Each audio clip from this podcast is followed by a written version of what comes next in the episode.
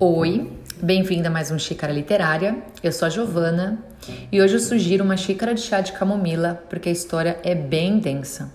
É provável que esse podcast fique longo, mas eu não consegui reduzir nenhum momento importante dessa história.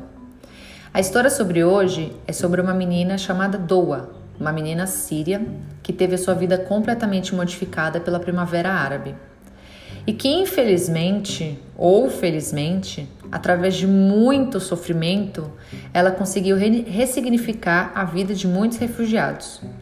Doa, uma menina nova, mora na casa de seus avós, com seus pais, suas cinco irmãs, é, tem uma vida normal de uma criança. E tem a sua vida totalmente modificada através das batalhas, através das manifestações é, que vão acontecer mais para frente. Em 19 de dezembro de 2010, Mohamed Bouazizi, um jovem vendedor de rua, sustenta sua família através da venda de hortaliças. Ele foi surpreendido por policiais exigindo propina. E ele, um jovem, acabou se recusando a pagar essa propina. Já, já vem de uma fase muito difícil de sustento da família e ainda ter que per, pegar todo o seu dinheiro e pagar propina. Obviamente, ele se recusa a isso e, contrapartida, a polícia apreende o seu carrinho, tira tudo que é dele e ele ali, sem ver o que fazer, sem achar uma solução para o seu sustento, como é que ele vai sustentar agora a família dele, através, através de um protesto, ele ateia fogo em seu próprio corpo. E assim a Primavera Árabe se iniciou na Tunísia.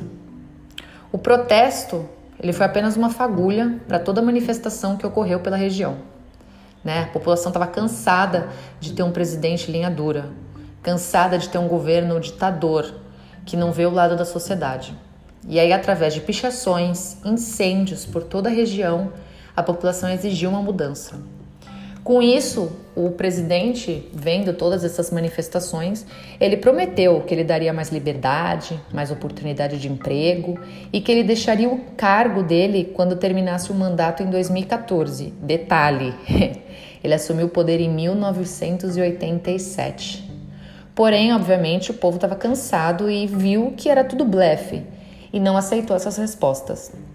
Então, através de muita manifestação, mas muita manifestação, em 14 de janeiro, menos de um mês após o falecimento de Mohamed Bouazizi, o presidente fugiu com a sua família para a Arábia Saudita. Foi a primeira vez na história que um protesto popular conseguiu derrubar um ditador. Enquanto isso, Doa e a sua família e todos os moradores da Síria assistiram isso com desespero, né? com medo que isso realmente pudesse acontecer também no seu país. Eles tinham medo e ao mesmo tempo esperança que fosse um caso isolado, que não acontecesse na Síria. É claro que ninguém quer morrer de fome, que ninguém quer ter a liberdade trancafiada, ninguém, ninguém quer ter um presidente ditador, ninguém quer ter uma vida como o pessoal da Tunísia tinha. Mas ao mesmo tempo, eles também não queriam viver a vida do jeito que estava através de manifestações, né? Através de manifestações foi possível tirar alguém do poder, alguém de alto escalão, ou seja, as manifestações estavam pesadas mesmo. Então, o óbvio aconteceu, né? Os protestos eles se espalharam, eles não ficaram apenas na Tunísia. Eles se espalharam pelo Egito, Líbia, Iêmen o ato desesperado de um rapaz que ateou fogo em seu próprio corpo acendeu as chamas da revolta em todo o Oriente Médio. E foi assim que nasceu a Primavera Árabe. Protestos diferentes, locais diferentes, pessoas diferentes, mas todos com o mesmo objetivo, a liberdade. No final de 2011, a primavera também ganhou, a Primavera Árabe também ganhou força na Síria. Um grupo de jovens decidiu pichar na parede trechos que remetiam aos dizeres da revolução. Os garotos foram presos, garotos jovens foram presos, e depois de semanas sem notícia nenhuma dessas crianças, o povo foi às ruas, né? E através de uma manifestação pacífica, pedindo uma solução, pedindo uma resposta de onde estavam as, essas crianças, de por que crianças inocentes foram presas, uma manifestação pacífica mesmo pedindo a libertação dessas crianças, né? Por que prender crianças inocentes por uma simples pichação? Entretanto, o governador não respondeu de forma passiva. E ao invés de conter a população com gás lacrimogênio, eles atiraram fogo, matando pelo menos quatro pessoas. Essas quatro pessoas foram as primeiras mortes do país, um país que futuramente teve 250 mil mortes. Estamos falando da Síria, tá? Teve 250 mil mortes, expulsou metade da população do país, tornou mais de 6 milhões de sírios em refugiados ao redor do mundo e que somam 6,5 milhões de desalojados no país. As crianças foram soltas depois dessa revolução, dessa manifestação pacífica, que acabou não sendo mais pacífica, mas ficou nítido que os meninos de 12 anos, eles não simplesmente foram presos, eles foram torturados seriamente. Tinham inúmeros cortes em suas costas por fio elétrico, queimadura de cigarro no rosto, unha arrancada, enfim, tragédia estava escancarada para a população e aí o desejo de justiça só cresceu em todo mundo. No dia 17 de novembro de 2012, Doa e a sua família decidiram se refugiar no Egito. Durante esse um, meio, um ano e meio que eles sobreviveram na Síria, prestem bem atenção, sobreviveram na Síria. Eles não tiveram uma vida nada fácil, né? A polícia, durante esse um, um, ano e meio, tomou conta das ruas, fazia apreensões diárias, matavam pessoas diariamente, entrava aleatoriamente em casas para procurar manifestantes, explodiam inúmeros prédios, casas, estabelecimentos comerciais. Foi criado horários para controlar que as pessoas saíssem de casa, a circulação de mulheres. Ah, e falando em mulheres, Inúmeras mulheres foram assediadas, violentadas sexualmente por homens e mais precisamente por policiais homens, que, né, têm o poder. Foram dias muito difíceis, dias impossíveis, dias sem sem vida.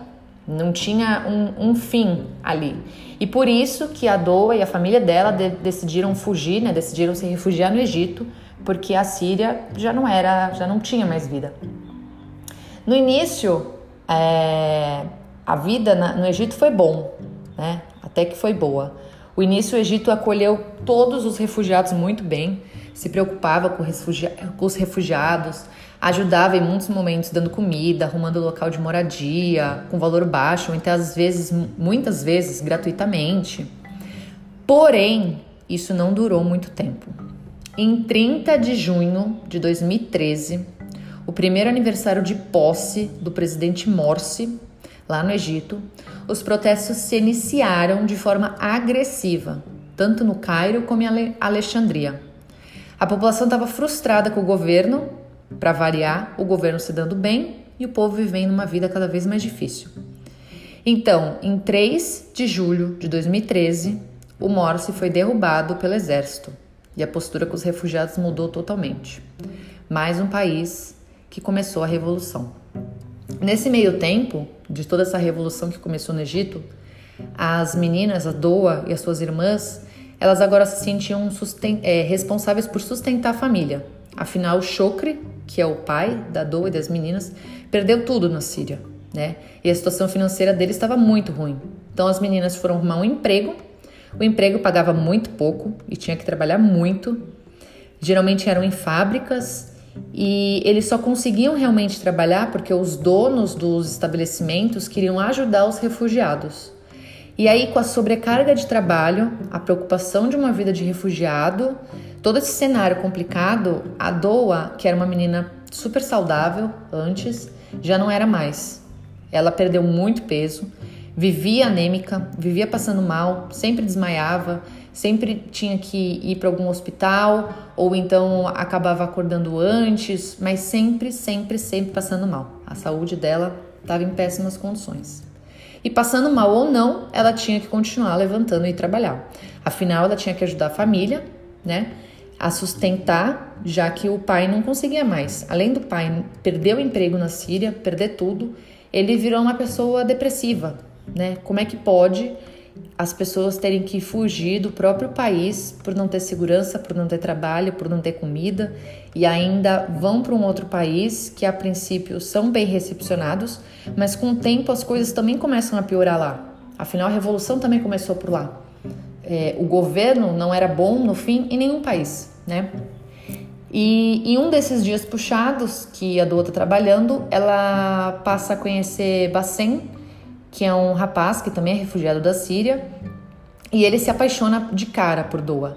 Ele tenta pedir a mão dela em casamento por diversas vezes, por muito tempo ela reluta, diz que não, que diz que não.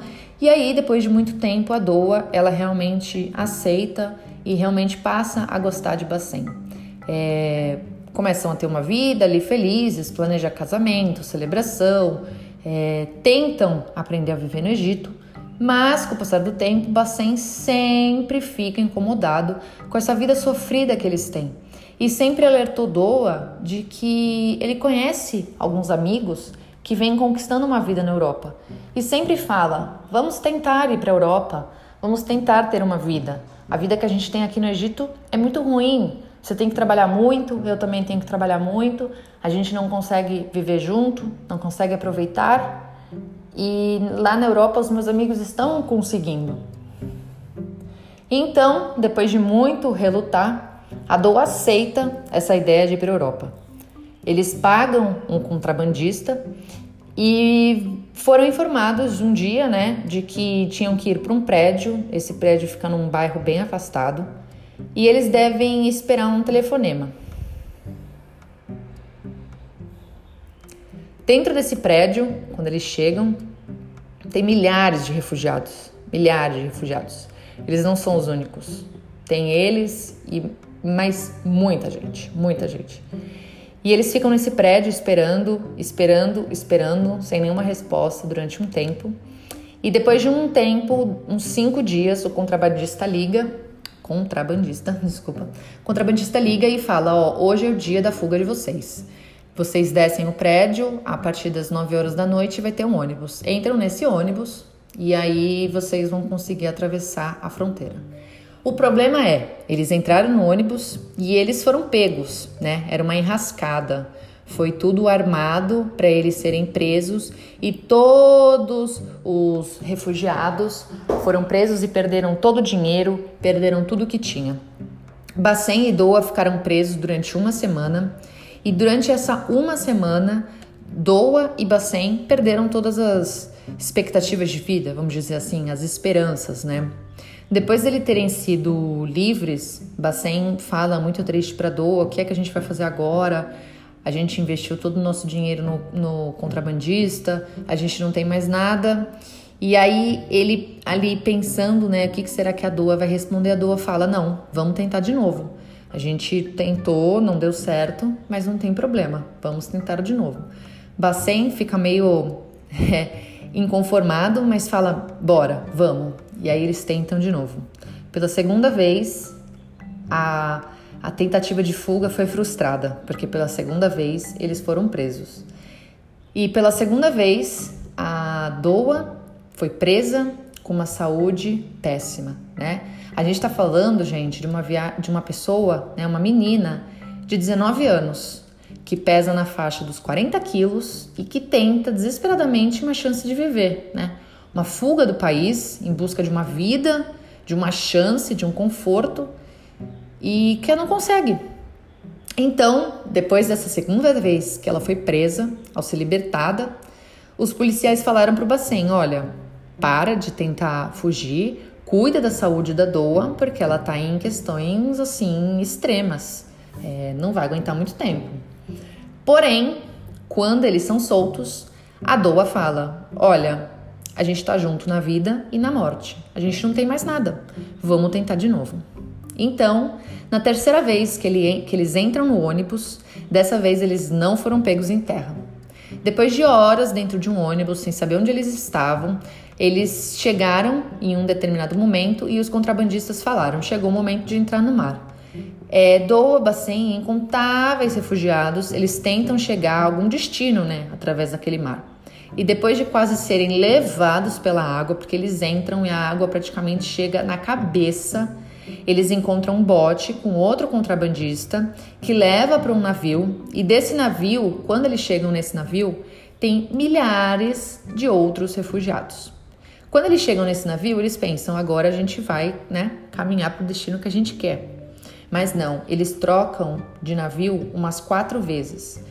Eu não sei muito ao certo se é para não saber quem é, quem foi realmente o contrabandista que levou, quem é o piloto, é, isso não é explicado, mas eles trocam de navio muitas e muitas vezes.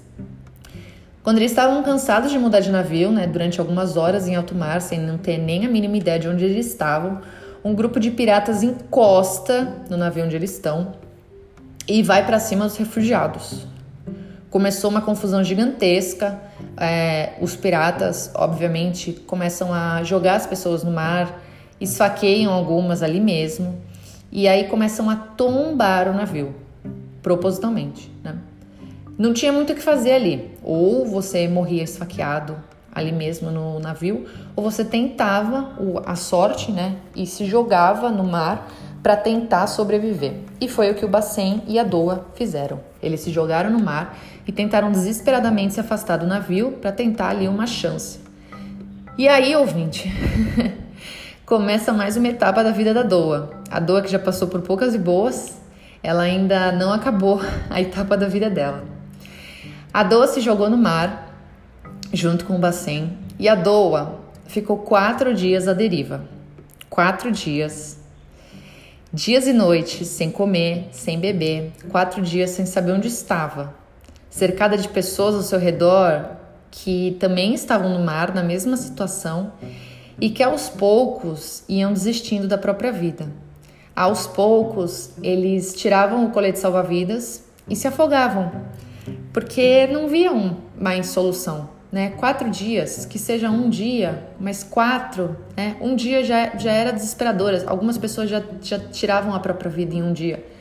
Você fica ali à deriva. Você imagina você, fecha seus olhos, imagina você a deriva no meio do mar, sem, sem visão de terra firme, depois de ter passado por muita coisa, depois de ter perdido tudo, depois de ter saído, né, fugido do, do, do, do seu país, da sua casa, que foi totalmente devastada, acabada, explodida, passou por inúmeras situações e ali que estava tentando uma vida num outro país, você se encontra no meio do mar sem chances, sem esperanças. Não tinha mais esperança. Então as pessoas aos poucos iam tirando o colete salva-vidas e se afogando. Foram quatro dias passando frio, calor, fome, sede, medo, enfim, durante quatro dias muito devastadores para todos. E durante esses quatro dias, as pessoas ao redor que tiravam a própria vida choravam, procuravam parentes, é, e tinham alguns que estavam enlouquecendo. No livro, ela relata que algumas pessoas às vezes falam: Ah, onde que é a cafeteria? A cafeteria é um pouquinho mais para frente, vamos seguir. Que já estava num nível assim, sem esperanças mesmo. E nesse, nesse meio desses quatro dias, é, duas pessoas, no caso foi um senhor né, e um rapaz, pegaram seu. Um pegou seu filho e o outro pegou seu neto entregou para a Doa. Né? A Doa, que não conseguia nem cuidar dela mesma, ela passou a ser responsável pela vida de Malak, uma bebê de nove meses, e de Masa, uma criancinha de dois anos. Eu não consigo imaginar isso. A dor, a batalha, o sufoco. Ela, que já não tinha forças mais para ela, ela teve que buscar forças do fundo da alma para cuidar das crianças. E para completar, no segundo dia que ela estava à deriva, o amor de sua vida, Bacen, também desistiu da vida. Aos poucos, ele começou a delirar, ficar roxo, começou a falar umas coisas sem sentido, a pele ficou gelada e aos poucos os dedos de Bacen escorregaram da mão de Doa. E aí ele morreu afogado. Desculpa, gente, aqui é uma história bem difícil. Enfim, depois disso que aconteceu com o Bacen, ela ainda passou mais dois dias à deriva, né? Porque ao total foram quatro dias, sem comida, sem bebida, sem nada, e ainda tentando desesperadamente, abraçando desesperadamente para salvar a mala que massa. É, depois desses quatro dias, a Doa avistou bem de longe um navio, né? E milagrosamente, sério, gente, milagrosamente, milagrosamente mesmo, o navio japonês CPO Japan, ele resgatou a Doa e as crianças. Tentou alimentar, dar água, trocar roupa, é, e aí chamaram um helicóptero para o resgate. Para quem não sabe, existe uma lei internacional que exige que todo navio deve prestar assistência a qualquer pessoa encontrada no mar. Mala, que é a bebezinha, infelizmente não resistiu, morreu a bordo do navio. Mas Masa, Doa e mais quatro refugiados eles foram resgatados e levados para um hospital. Doa foi bem tratada no hospital, recepcionada, teve cuidados, né? E hoje está bem, morando na, na Suíça. Metade da população síria, quase 5 milhões de pessoas, foram obrigadas a fugir dos lares. Outros 6,5 milhões foram internamente desalojados. Desde março de 2011, mais de um quarto de milhão de sírios foram mortos nos combates e mais de um milhão de pessoas ficaram feridas. A expectativa de vida entre os sírios caiu mais de 20 anos estima-se que 13,5 milhões de pessoas, inclusive 6 milhões de crianças, precisem de assistência humanitária. Com tudo isso, uma conferência internacional em janeiro de 2015, que ocorreu em Londres, com todos os países da Europa, é, reuniu garantia de financiamento para organizações humanitárias e os países anfitriões, como também programas educacionais, de emprego, e foi selado um acordo com a Turquia, onde ofereceu bilhões de dólares ao país em troca de que se evitasse a fuga de refugiados.